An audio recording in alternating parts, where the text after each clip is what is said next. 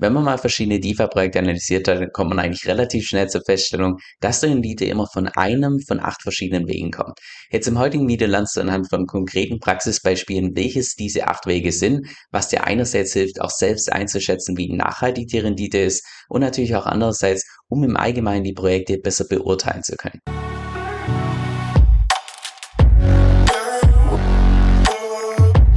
Hey, mein Name ist Kevin und auf meinem Kanal geht es primär um DeFi, Decentralized Finance. Genauer gesagt verschiedene DeFi-Protokolle und DeFi-Strategien, weil ich persönlich felsenfest davon überzeugt bin, dass man damit in der Zukunft das meiste Geld verdienen kann. Und falls du das zusagt, dann lade ich dich herzlich ein, unten auf Abonnieren zu klicken und mit dem lass uns auch direkt ins heutige Video reinstarten. Die erste Möglichkeit, wie du in DeFi selbst eine Rendite erwirtschaften kannst, ist, indem du deine Liquidität einem Lending- und Borrowing-Protokoll zur Verfügung stellst. Die zwei größten Player in dem Space sind derzeit beispielsweise Compound und Aave. Ich habe mal beispielhaft das Frontend von Aave geöffnet.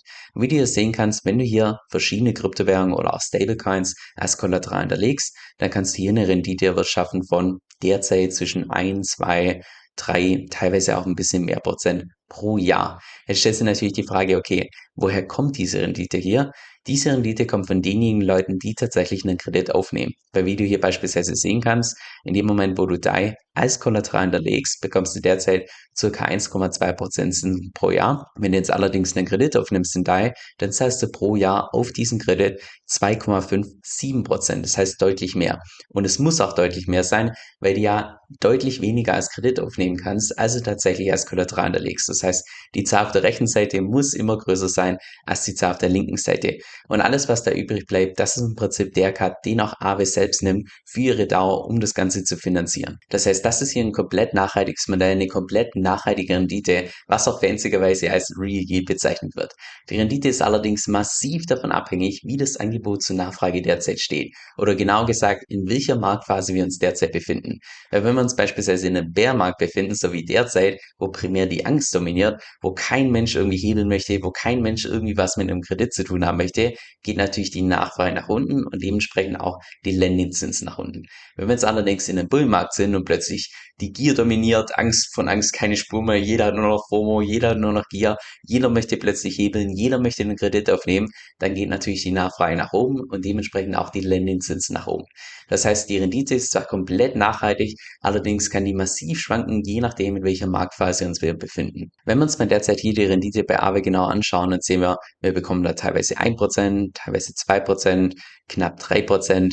Also ja, uns Kleinanleger haut das wahrscheinlich jetzt nicht unbedingt von den Socken. Was mich persönlich allerdings brutal gewundert hat, ist, als ich hier bei D-Bank die Liste der Whales angeschaut habe, also der Adressen, die besonders hohe Beträge drauf haben, wo teilweise Leute Milliardenbeträge drauf haben, mehrere Millionenbeträge und so weiter. Wenn du dir mal da die allerersten zehn Seiten anschaust von den Whales und einfach mal so schaust, in welche Projekte die investiert sind, wie die ihr Portfolio gestalten, also natürlich, da sind auch irgendwelche Adressen dabei von irgendwelchen Protokollen, aber wenn man diese mal außen vor lässt, mich hat das so stark gewundert, wie viele Wale es gibt, die beispielsweise hier bei Aave einfach nur Kollateral zur Verfügung stellen, ohne einen offenen Kredit zu haben. Was uns Kleinanleger oder für uns Kleinanleger to total paradox klingt, weil, hallo, man könnte ja diesen Kredit nehmen, für sich arbeiten lassen und so weiter.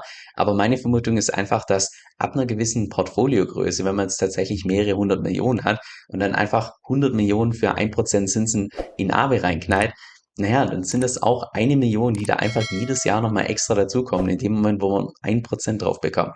Von daher, die Rendite klingt für uns persönlich jetzt relativ niedrig, ist sie auch vergleichsweise, weil wir eben derzeit im Bärmarkt sind im Vergleich zu einem Bullmarkt, aber kann sich ab einer gewissen Portfoliogröße definitiv lohnen. Die zweite Möglichkeit, wie du in DeFi selbst eine Rendite erwirtschaften kannst, ist, indem du einer DEX, einer dezentralen Exchange, deine Liquidität zur Verfügung stellst, also Liquidity Mining betreibst. Die derzeit mit Abstand größte dezentrale Exchange ist die Uniswap, die habe ich auch derzeit hier geöffnet. Und wenn du beispielsweise hier einen Swap machst von Ether zu gerappten Bitcoins, dann geht es ja immer durch einen Liquidity Pool. Und immer dann, wenn du durch einen Liquidity Pool durchgehst, fällt auch eine gewisse Swap-Fee an, also eine Gebühr, und die geht dann an die ganzen Leute, die die Liquidität provided haben. Das kannst du auch hier beispielsweise für dieses Beispiel selbst nachschauen, wie hoch dort diese Gebühr ist, indem wir hier mal bei Uniswap entsprechend nachschauen. Wir finden hier den Pool mit gerappten Bitcoins und Ether, wo eine Gebühr anfällt von 0,3%.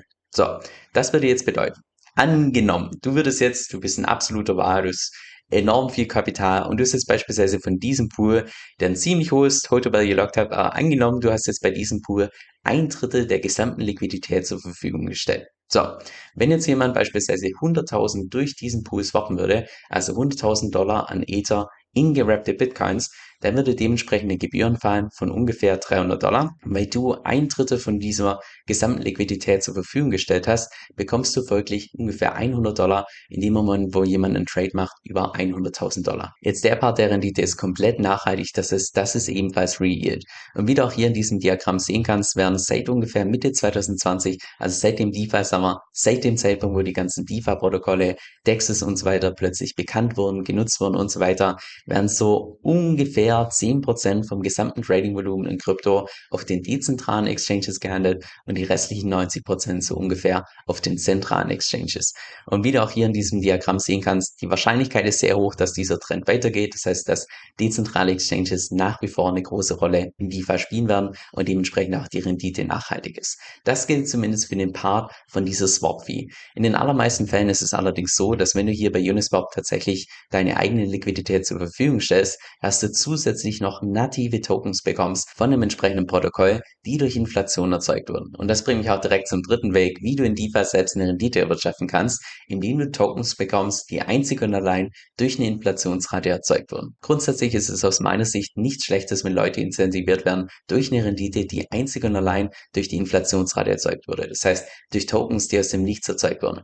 Bei dem Punkt muss man allerdings eines berücksichtigen, und zwar, dass so eine Rendite in den seltensten Fällen wirklich nachhaltig ist, weil in aller Regel ist es so, während am Bullmarkt, während die Nachfrage nach oben geht und Gier dominiert, dass dann solche Projekte unglaublich stabil aussehen, aber spätestens dann, wenn wir in einen Bärmarkt gehen und die Nachfrage dementsprechend fällt und dann die ganzen Leute aus Angst ihre ganzen Tokens, die sie bekommen, sofort wieder verkaufen, führt es in aller Regel dazu, dass eben der Preis von diesen nativen Tokens in einem Bärmarkt massiv fallen. Vor allem in Bitcoin gemessen nochmal 60, 70, 80, teilweise 90 Prozent mehr fallen, einfach aufgrund der Tatsache, dass sie eine Inflationsrate haben und die ganzen Leute die Rewards sofort wieder verkaufen. Und das ist ein Phänomen, was wir derzeit im Bärmarkt bei einer unglaublich großen Anzahl an Lieferprojekten sehen. Ich will jetzt an der Stelle nicht unfair sein und irgendwelche einzelnen Projekte rauspicken, weil das wirklich den Großteil der Projekte im Liefer-Space betrifft. Es gibt allerdings eine Ausnahme, wann tatsächlich so eine Rendite, die durch eine Inflationsrate erzeugt wird, tatsächlich nachhaltig sein kann ohne den Tokenpreis negativ zu beeinflussen. Und das ist dann der Fall, wenn eben im Zeitverlauf deutlich mehr Tokens geburnt werden, als neue mit dazukommen. Und das ist beispielsweise ein Phänomen, was wir bei Ethereum sehen, seit dem Merge letzten Jahres, also seitdem Ethereum gewechselt ist von Proof of Work zu Proof of Stake, weil seit diesem Zeitpunkt ist es so, dass je mehr Ethereum genutzt wird, dass dann auch umso mehr Ether geburnt werden. Wie du hier jetzt beispielsweise sehen kannst, dass dieses Jahr oder ungefähr pro Jahr derzeit 863.000 Ether geburnt werden und neu dazu kommen nur 622.000.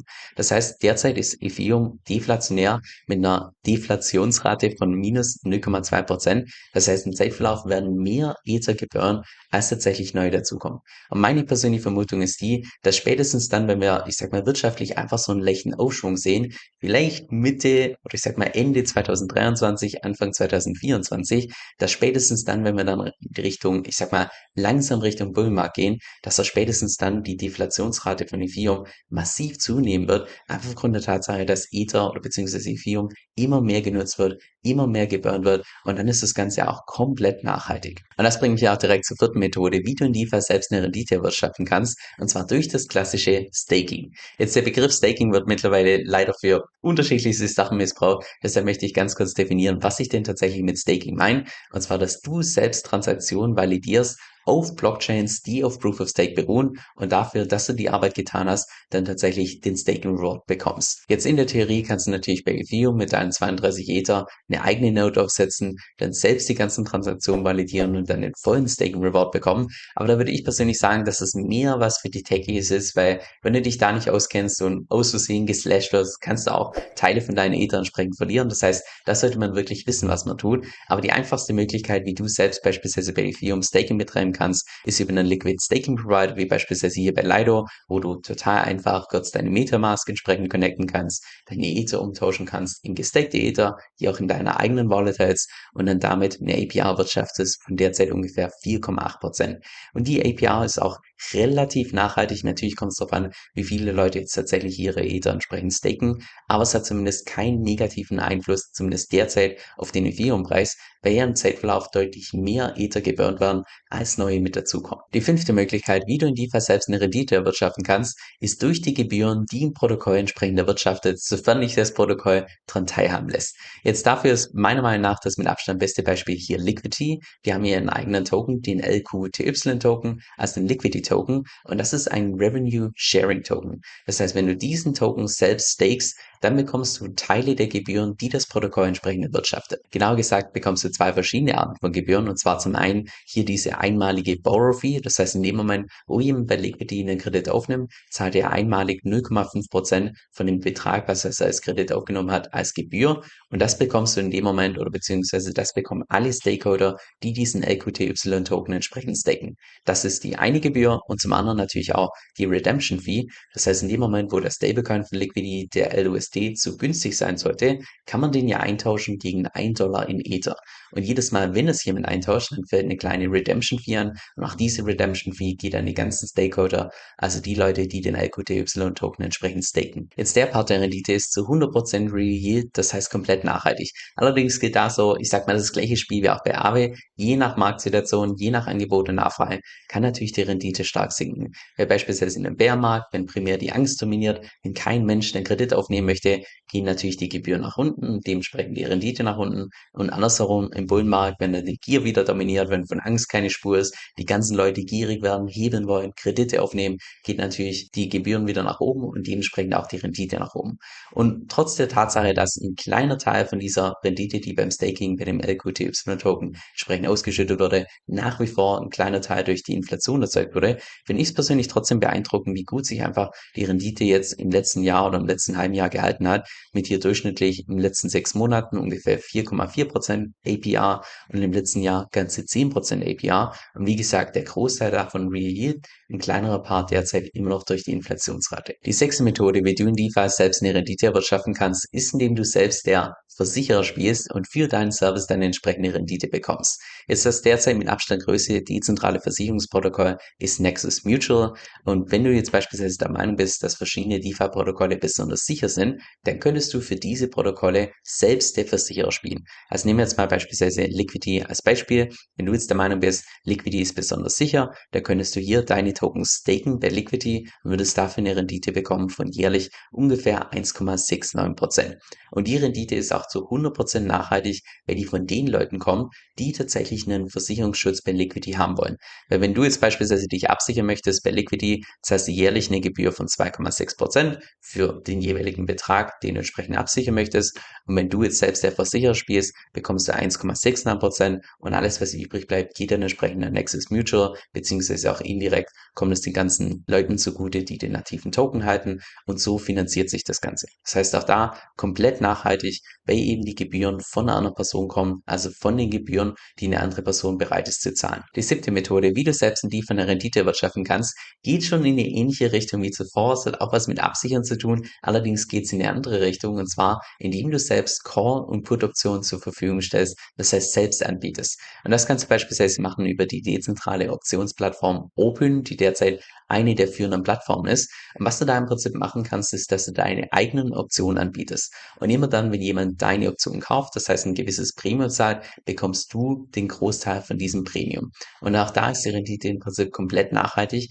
weil die Rendite dadurch kommt, dass andere Leute bereit sind, eine Gebühr zu zahlen und du eben einen Anteil an diesen Gebühren bekommst. Jetzt falls du neu bist beim Thema Optionen, da gibt es im Prinzip zwei verschiedene Arten. Zum gibt es die Call-Option, das gibt dir im Prinzip nur das Recht, dass du ein bestimmtes Asset innerhalb von einem Zeitraum kaufen kannst kannst. Und dann gibt es noch das Umgekehrte, die Put-Option, also das ist im Prinzip das genaue Gegenteil, dass du ein bestimmtes Asset innerhalb von einem Zeitraum verkaufen kannst, also dass du das Recht dazu hast. Und das wird eben primär benutzt, um sich entsprechend abzusichern, um sich zu hatchen und so weiter. Es gibt auch da noch Unterschiede zwischen dem europäischen Modell, amerikanischen Modell, aber das geht im heutigen Video so ein Stück weit im Thema vorbei. So, und jetzt noch die achte und mit Abstand gefährlichste Methode, wie du in DeFi selbst eine Rendite erwirtschaften kannst. Und zwar, wenn du ein DeFi-Projekt intensiv analysiert hast, was auch eine überdurchschnittlich hohe APR anbietet, aber du kannst nicht so 100% nachvollziehen, woher diese APR tatsächlich kommt, wie die erwirtschaftet wird, dann ist es in aller Regel Anlage so, dass du selbst die Rendite bist. Oder anders formuliert, dann ist dieses Modell einfach ein Ponzi-Scheme, was davon lebt, dass immer mehr neue dumme Leute mit reinkommen, damit die Rendite von den vorherigen dummen Leuten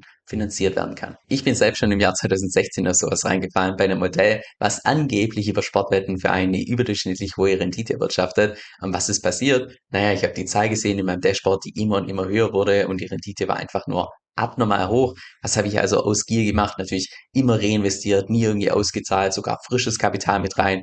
Und ja, das hat richtig lange gut funktioniert, über mehrere Monate und so weiter. Und ganz plötzlich war dann einfach die Webseite nicht mehr auffindbar. Das Unternehmen wurde wohl gar nicht registriert. Und ja, dieser Traum vom passiven Einkommen einfach geplatzt. Das heißt, wenn ich beispielsweise öffentlich für irgendwelchen Projekten warne, wie jetzt beispielsweise jeden Nerds im letzten Jahr, dann mache ich das nicht, weil ich euch die Rendite nicht gönne, sondern weil ich einfach schon selbst in solchen Projekten mein eigenes Lehrgeld gezahlt habe und mittlerweile einfach so, ich sag mal, die Red Flags für mich persönlich deutlich offensichtlicher sind, als im Vergleich zu 2016, wo ich selbst auf sowas reingefallen bin, wo es tausende Red Flags gab, die ich durch meine Gier komplett ausgeblendet habe. Aber mittlerweile habe ich einfach so ein gewisses Gespür dafür, einfach aufgrund der Tatsache, dass ich da schon selbst ziemlich gut Geld liegen lassen habe. So, jetzt noch zum Schluss eine Empfehlung, die ich dir wirklich ans Herz legen kann. Und zwar habe ich zusammen mit Manu Haus eine exklusive Membership aufgebaut, wo du dich mit uns in der Community entsprechend über Strategien austauschen kannst. Und jede Woche gibt es da auch zwei exklusive Videos von uns, und zwar einmal über den Markt und andererseits auch eine Diskussion, gerade über die Themen, die du selbst auch mitbestimmen kannst. Und on top bekommst du da noch mein DeFi-E-Book gratis mit dazu. Also falls das für dich interessant klingt, dann geh einfach auf den Link kevinsoe.com-vip. Das ist K-E-V-I-N-S-O-E-L.com Schrägstrich V-I-P. Also kevinsoe.com Schrägstrich VIP. Dieser Podcast stellt weder eine steuerrechtliche noch eine finanzielle Beratung dar. Das heißt, alle Informationen sind wirklich nur zu Informationszwecken bestimmt.